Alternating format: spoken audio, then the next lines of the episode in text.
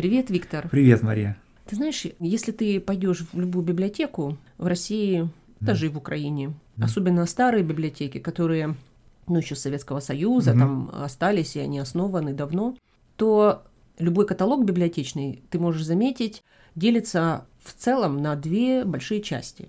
Первая часть – это дореволюционная литература, документы, там Да. какие-то дореволюционные. Вторая часть – это уже можно назвать там современная или советский период. Ну да.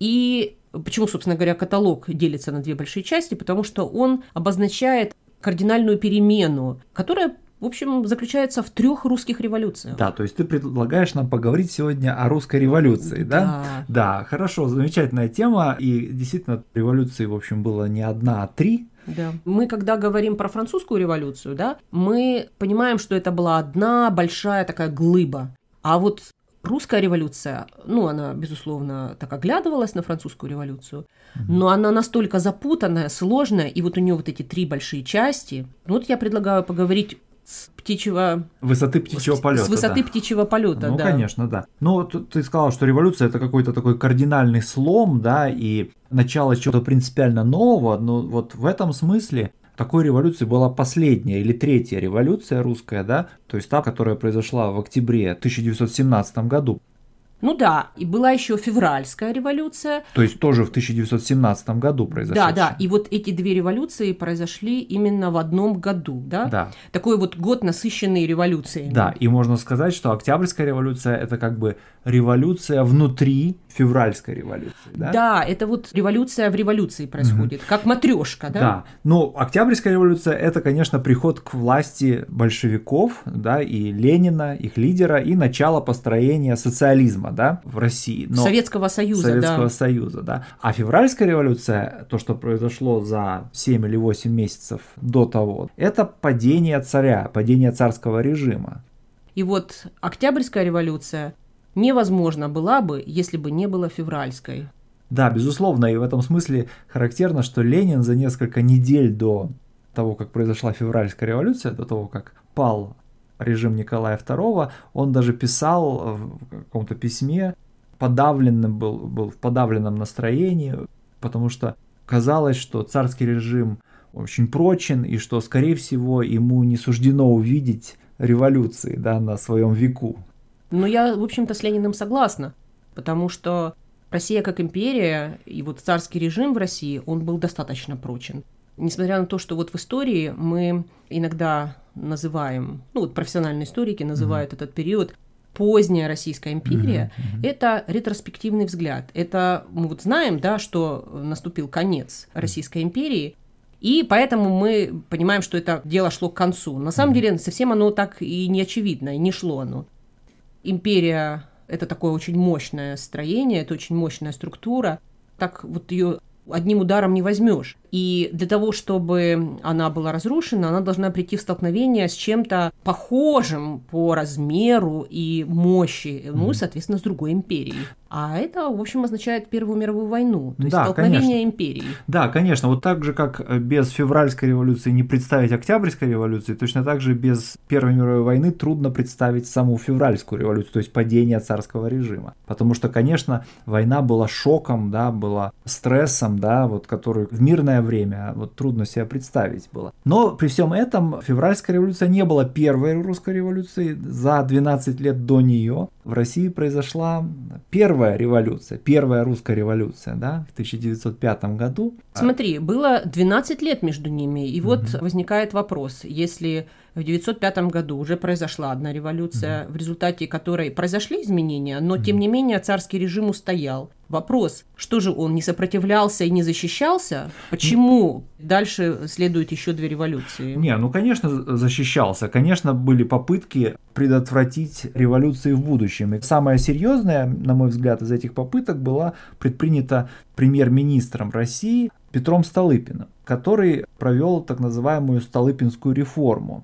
Чем была ее суть? Суть была в том, чтобы превратить русское крестьянство в опору царской власти. Сделать русское крестьянство политически очень консервативным. А как этого добиться? А добиться этого, Столыпин полагал, было можно, если развить в русском крестьянстве чувство собственности, чтобы создать крепкие индивидуальные крестьянские хозяйства. Да, дело в том, что в России крестьянство, да, оно mm-hmm. жило по принципу общины. Частной собственности на землю не было, и, ну, если говорить в принципе, да, mm-hmm. если говорить в общем. И вот эту землю нужно было где-то взять, и поэтому Столыпиным была задумана вот это какое-то глобальное переселение на восток, в Сибирь, uh-huh, uh-huh. но не насильственное, а именно с приглашением, uh-huh, да. Uh-huh.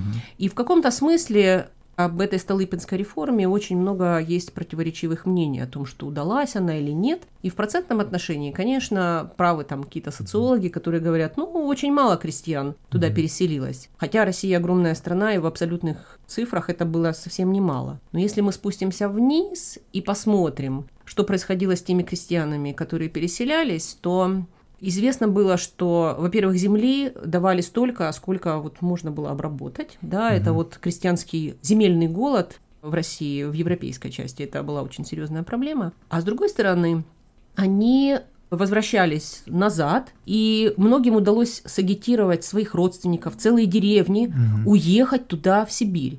И, в общем-то, это то, что было нужно. Другое дело, что, ну, по некоторым оценкам, у России просто не хватило денег для того, чтобы эту реформу не только завершить, а продолжать. Ну да. Но при всем этом вот нельзя не признать за Столыпиным какого-то такого системного стратегического видения. Да? Почему? Потому что он стремился избежать радикализации крестьянства. Да? Надо сказать, что русское крестьянство, оно же, в общем, было общинным, да? то есть институт общины, да? то есть совместной обработки или перераспределения земли был очень развит именно вот в центральных областях Российской империи. И именно поэтому среди крестьянства определенной популярностью пользовались социалистические идеи, да, и, собственно, сам русский социализм возник в середине 19 века именно вот как идеология, которая рассматривала русскую крестьянскую общину как основу социалистического будущего общества. Так вот, чтобы этого не произошло, да, Столыпин и стремился развить в русском крестьянстве индивидуалистический какой-то дух с помощью вот этого переселения. И в этом стратегическом видении, да, ему, конечно, не откажешь. Да, да, да но интересно, известно, что он э, был убит и не смог закончить, в общем, даже свою реформу, mm-hmm. хотя она еще некоторое время продолжалась после этого. И интересно, что убит он был, ну, если не вдаваться в технические mm-hmm. подробности, с подачи царя. Mm-hmm. Да, ну а такое отношение царя по отношению к бюрократу, который, казалось бы, хотел сохранить и упрочить Российскую империю, нельзя понять, если не учитывать, что на протяжении всего XIX века в России развивалось министерское правление, да, то есть формировались министерства, укреплялась бюрократия. Да, ну вот смотри, вот если, например, сравнить с другими европейскими странами, ну, допустим, скажем, с Англией, то там тоже ведь были министерства, но разница между Россией и Англией была в том, что в России не было правительства, были министерства, угу. которые были сами по себе. Да, то есть не было какого-то единства действия правительства, да, которое мог обеспечивать только премьер-министр. А вот э, премьер-министра-то как раз-то и не было до Первой русской революции, то есть до революции 905 года. Да, каждое министерство, каждый министр был подотчетен царю. Да, а царю было очень выгодно. Почему? Потому что он становился как бы арбитром, да,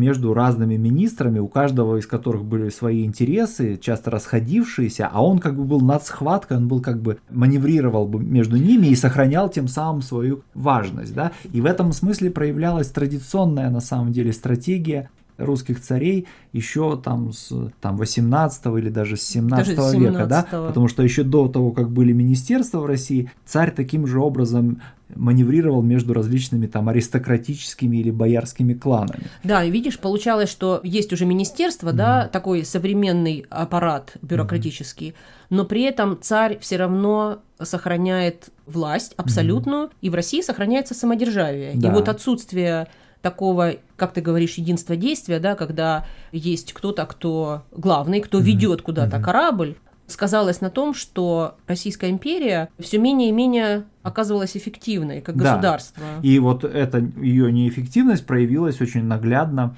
в русско-японской войне, поражение в которой, в общем-то, и спровоцировало ту самую первую русскую революцию 1905 года. Конечно, сама эта война уникальна как бы тем, что, можно сказать, впервые азиатская нация победила, в общем, европейскую нацию. Да, ну а ты вспомни размер Японии и Ну России. да. Это такое ощущение, что это прямо какой-то был комикс. Да, но справедливости ради надо здесь отметить, что, конечно, Япония сражалась не со всей Российской империей, а скорее с ее дальневосточной колонией, да, потому что те расстояния, которые отделяли европейскую часть России, где были все основные ресурсы, войска, флот и так дальше от Тихого океана, Дальнего Востока, были настолько огромны, что можно сказать, что они прежде всего победили Российскую империю, да, или, по крайней мере, сильно способствовали ее поражению. Ты имеешь в виду, что Япония сражалась с колониальными ну, какими-то скал- постами, да, так Да. сказать, э, какими-то там э, Российской позициями, империи, да, да? Российской империи. Да, то есть на самом деле вся Российская империя, она скорее вот ее такая голова, да, Да, вот вся да. она была устремлена на запад, в Да, Европу, да.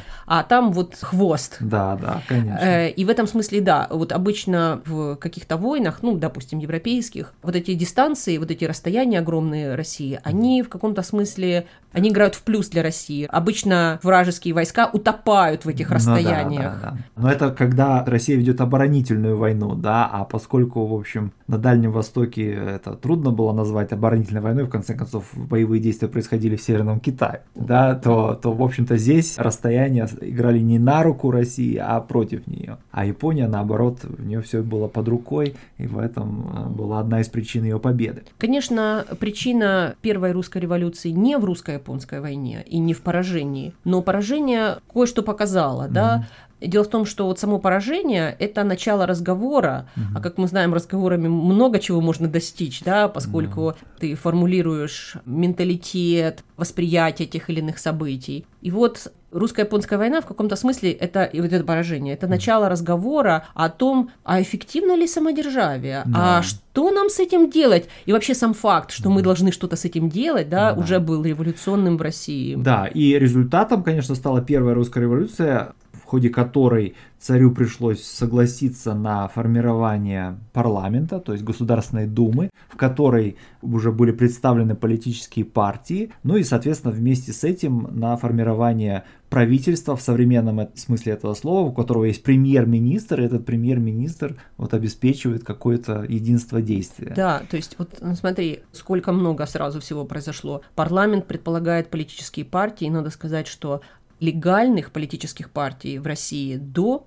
1905 года не было. Их не могло быть. Конечно, были социалисты, разные их виды, но это, Это- все были нелегальные партии. А вот 1905 год – это начало открытой политической жизни в России. И в этом смысле, несмотря на то, что можно сказать, что, конечно, такой слом и радикальное изменение было в 17 году, именно в октябре, когда Большевики пришли. к большевики власти. пришли к власти. Но не менее важным и не менее радикальным было изменение в результате Первой русской революции в 1905 году, ну, уже к концу 1905 года, когда произошло вот это изменение, что политическая жизнь вообще открытая, возникла в России. Да, да. И формирование партий политических, ну, это начало совершенно новой культуры.